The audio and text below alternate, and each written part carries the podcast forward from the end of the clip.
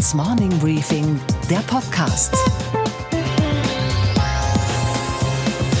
Schönen guten Morgen allerseits. Mein Name ist Gabor Steingart und wir starten jetzt gemeinsam in den Tag. Heute ist Mittwoch, der 19. September. Gestern Morgen zogen noch Nebelschwaden von Gerüchten durch das Berliner Regierungsviertel und kaum, dass man über den Verfassungsschutzpräsidenten sprach, lag Endzeitstimmung in der Luft. Am Nachmittag dann Tonstörung, Szenenwechsel, die Regisseure Nahles, Seehofer und Merkel wechselten kurzerhand das Drehbuch. Nur der Hauptdarsteller blieb uns erhalten. Dieser Theo Lingen der Neuzeit, der sich Hans-Georg Maaßen nennt, erlebte binnen weniger Stunden einen märchenhaften Aufstieg. Eben noch umstrittener Verfassungsschutzpräsident mit dramatischer nahe Toderfahrung und dann die Absetzung. Und in der gleichen Sekunde die fulminante Wiederauferstehung als Innenstaatssekretär von Horst Seehofer. Die Dienstlimousine bleibt das Gehalt auf nunmehr 14.000 Euro heraufgesetzt. Eine solche Erhöhung haben sich die Gewerkschaften in ihrer über 100-jährigen Geschichte noch nicht mal getraut zu fordern. Hut ab also, dieses Drehbuch ist originell, ist rasant, ein Meilenstein des surrealen politischen Kinos. Und wenn es das Ziel der Regisseure war, die Politikverdrossenheit in Deutschland zu steigern, dann kann man nur sagen, alles richtig gemacht. Unsere weiteren Themen heute, der Fall Maaßen und die Reaktion. Außerdem, ich habe mit dem Weltenerklärer Ranga Yogeshwar über unsere Angst und unsere Faszination im Angesicht des beginnenden digitalen Zeitalters gesprochen. Und wie jeden Morgen, wir schauen zur Wall Street und werfen außerdem einen Blick auf das, was heute sonst noch wichtig sein könnte. Und was steht heute in den Zeitungen? Empörung auf breiter Front, vorneweg die Bildzeitung. Es ging nie um Maßen, es ging um Macht und gigantische Egos in einer maroden großen Koalition, die zu nichts wahrlich Großem imstande ist. Das Einzige, was an dieser Koalition noch groß ist, ist der unbedingte Wille, weiter zu wursteln. Auch FAZ-Herausgeber Berthold Kohler kann der Berliner Rochade nichts Beglückendes abgewinnen. Die Koalition, schreibt er, schleppe sich von einer Krise zur nächsten. Und weiter? Jedes Mal scheint sie mehr Energie darauf verwenden zu müssen, die in ihr wirkenden Zentrifugalkräfte zu bändigen. Der letzte wirkliche eiserne Ring, der die Koalition zusammenhält, ist die Sorge, dass sie auseinanderbrechen zu einem Konjunkturprogramm für die AfD werden könnte. Und was denkt ein unabhängiger Geist wie Spiegel-Kolumnist Jan Fleischhauer? Er sieht Horst Seehofer als Gewinner. Der alte Fuchs habe es den Hasen nochmal gezeigt. Jan Fleischhauer, der Kommentar. Hm, jetzt hat der alte Fuchs Horst Seehofer doch nochmal allen gezeigt, was ein Haken ist. Verfassungsschutzchef abgesetzt, indem man ihn zum Staatssekretär macht. Nicht schlecht, würde ich sagen, als politisches Blitzmanöver. Hm, man hört ja, dass Seehofer krank und verbittert in seinem Fuchsbau im Innenministerium läge, aber auch der alte Fuchs ist noch manchmal zu einer Überraschung in der Lage. Bei Jonas Kahrs, dem großen SPD-Strategen aus Hamburg, las ich auf Twitter, SPD setzt sich durch, die Schwäche Merkels ermöglicht die Beförderung Maaßens ins Innenministerium. Das ist für mich der Tweet der Woche. Ja. Wir wollten Maaßen weghaben, jetzt wird er befördert. Das zeigt erst recht unsere Stärke. Das ist genial. Aber beweist natürlich auch, wie weit man in sich Schönreden der Lage gekommen ist. Habe nie was von den Rufen gehalten, die SPD müsse in die Opposition, um sich zu erholen. Ich glaube weiterhin nicht, dass sie sich in der Opposition erholt, aber dass für die SPD kein Platz mehr in der Regierung ist, das ist, glaube ich, offenkundig. Naja, und die Kanzlerin, werden jetzt wieder alle sagen, Merkel sei geschwächt, höre ich schon. Klar ist sie geschwächt, aber das ist ja irgendwie schon seit vielen, vielen Jahren. Also wir haben jetzt so lange Kanzlerdämmerung, wir dürften sie vor Dämmerung gar nicht mehr sehen. Also Fazit, alle irgendwie am Ende, außer Crazy Horst und Merkel macht einfach weiter. Der große Verlierer des Manövers ist die SPD. Andrea Nahles Herr Maaßen muss gehen und ich sage euch, er wird gehen. hat sich unmöglich gemacht. Sie weiß offenbar nicht, wie man politische Beute macht. Auf Twitter wurde sie heute Nacht in Spott gebadet. Noch zwei Fehltritte, schrieb ein Berliner Student, und Maaßen ist Bundeskanzler. Die Gefolgschaft der Andrea Nahles war schon vorher nicht allzu groß, jetzt schmilzt sie dahin wie die Eisscholle unterm Polarbär. Und kein Klimaschutzabkommen wird sie retten. Die neuen Techniken ängstigen und sie faszinieren und sie locken und sie drohen. Mal sieht dieses digitale Neuland wie ein großer Apple Store aus und dann wieder wie eine Hölle voller Daten. Über diesen Riss, der mitten durch unsere deutsche Seele geht, habe ich mit dem Bestsellerautor, dem Wissenschaftsexperten und großartigen Erklärer Ranga Yogeshwar gesprochen.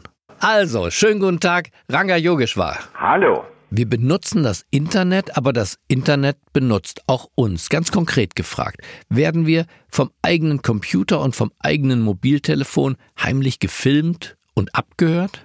Äh, wir werden möglicherweise nicht heimlich, sondern äh, jeder, der die allgemeinen Geschäftsbedingungen wahrscheinlich angeklickt hat, wird versteckt merken, dass da mehr passiert, als der eine oder andere ahnt. Entscheidend dabei ist, dass wir nicht nur diese klassischen Kategorien von Abhören haben im Sinne der Wanze im Schlafzimmer, die äh, protokolliert, was man sagt, obwohl, wenn man genau hinschaut, heute installieren wir sogar äh, solche Assistenten bei uns in den Wohnungen, die unsere Sprache erkennen. Also im wahrsten Sinne werden wir abgehört. Neulich sah ich jemanden bei Starbucks, der hatte die Kamera seines Laptops mit Tesafilm abgeklebt.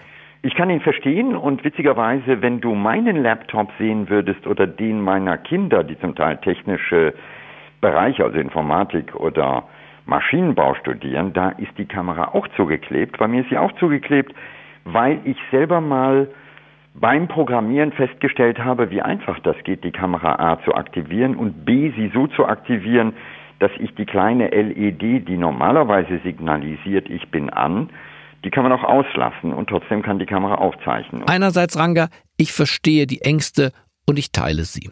Andererseits stehen wir nicht da, wo wir stehen als Nation, weil wir gefangen sind in unserer Skepsis und in unserer verdammten Angst vor diesen neuen Technologien. Ja, also ähm, unterstreiche ich sofort, was wir in Deutschland haben, ist einmal ähm, diese Kultur der Skepsis, die finde ich per se nicht schlecht.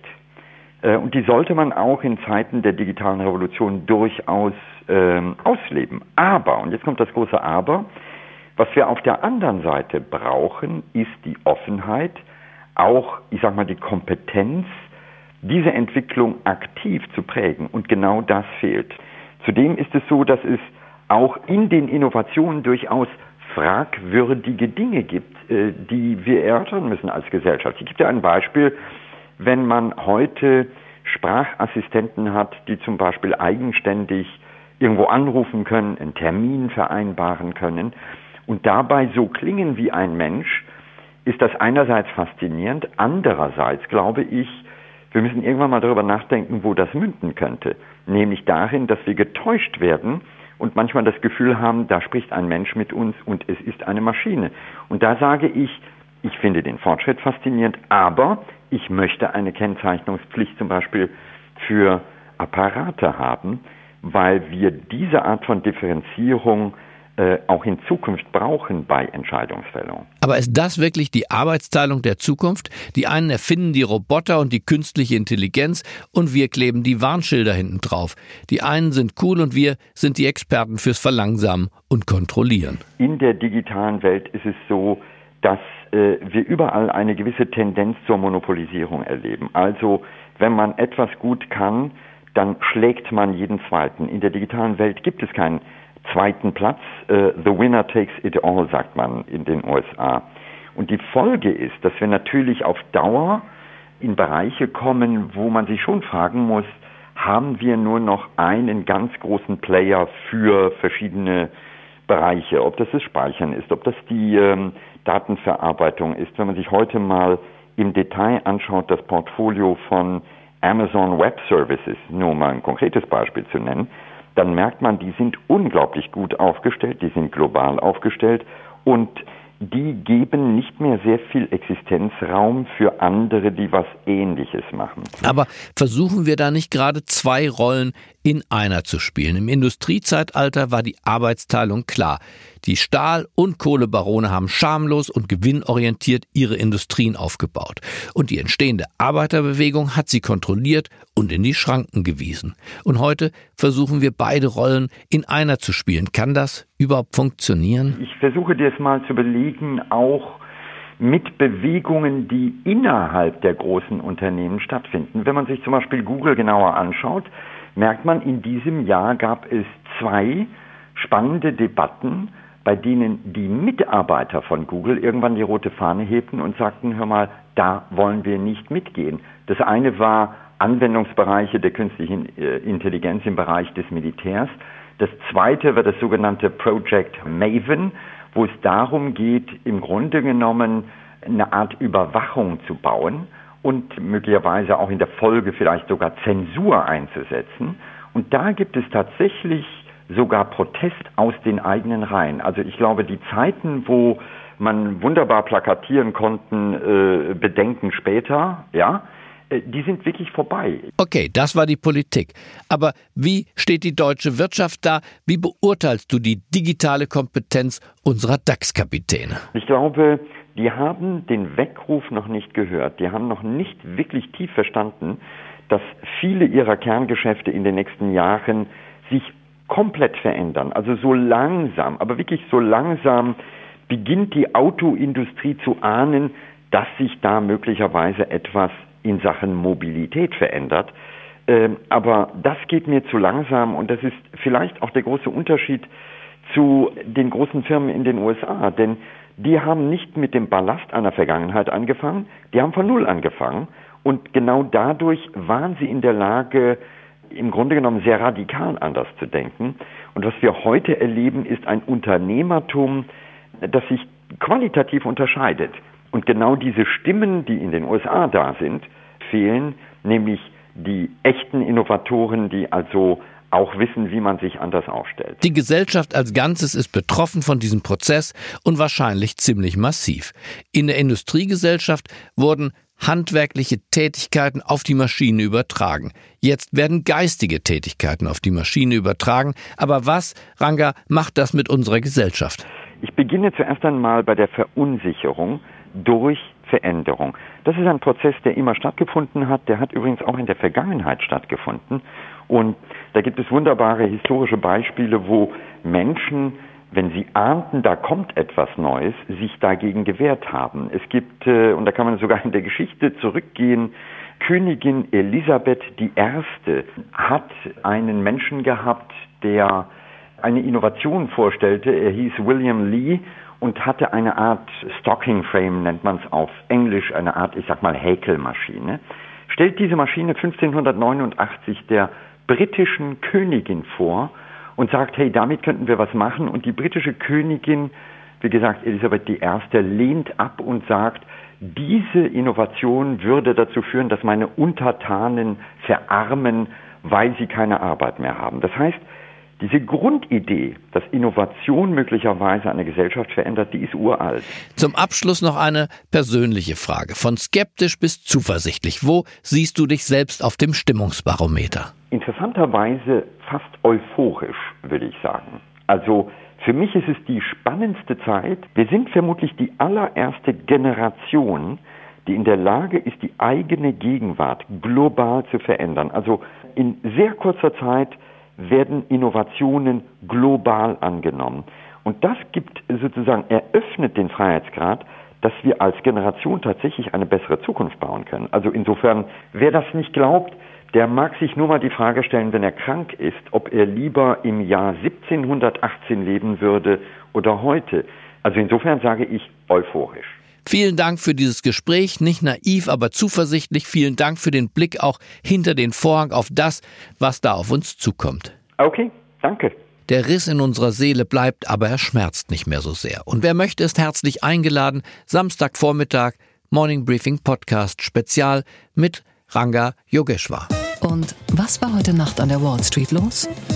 Donald Trump hat neue Strafzölle gegen China verhängt, aber die Börse scheint das zu ignorieren. Sophie Schimanski von der Wall Street weiß mehr. Ja, Gabor, die durchaus berechtigte Sorge ist ja, dass durch die Sanktionen importierte Güter für Amerikaner teurer werden oder sie eben auf teure inländische Alternativen umsteigen müssen. Das würde dem Wirtschaftswachstum auf lange Sicht schaden und es könnte eben auch den Saft aus dem Aktienmarkt rausnehmen. Trotzdem bewegen sich Dow Jones und der breitere S&P 500 momentan auf Allzeithochs, kann ja also gar nicht so schlimm sein. Und ein Grund ist vielleicht, es wird offenbar gar nicht so viel teurer für Konsumenten, sagen zumindest Ökonomen jetzt. Dahinter steckt einfache Mathematik. Insgesamt mit den zusätzlichen Sanktionen auf 200 Milliarden Dollar an chinesischen Importen werden nun 12 Prozent aller Importe in die USA teurer. Wenn man das jetzt auf alle Importe verteilt, bedeutet das Preise auf importierte Güter steigen um 1,6 Prozent. Und was, Gabor, geht eigentlich gar nicht? Dass die Champions League, das große Festival des internationalen Vereinsfußballs, seit gestern nicht mehr für jedermann zu sehen ist. Nur noch im Bezahlfernsehen wird übertragen. Sky und ein anderes britisches Unternehmen haben sich für 600 Millionen Euro die Rechte gesichert. Der Kapitalismus übertreibt. Womöglich sollten wir es uns doch noch mal anders überlegen. Vielleicht war ja nicht alles schlecht am Sozialismus.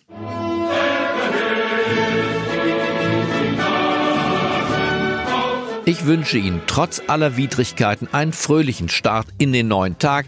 Immer dran denken, Zukunft wird aus Zuversicht gemacht. Bleiben Sie mir gewogen, es grüßt Sie auf das Herzlichste. Ihr Gabor Steingart. Steingarts Morning Briefing, der Podcast.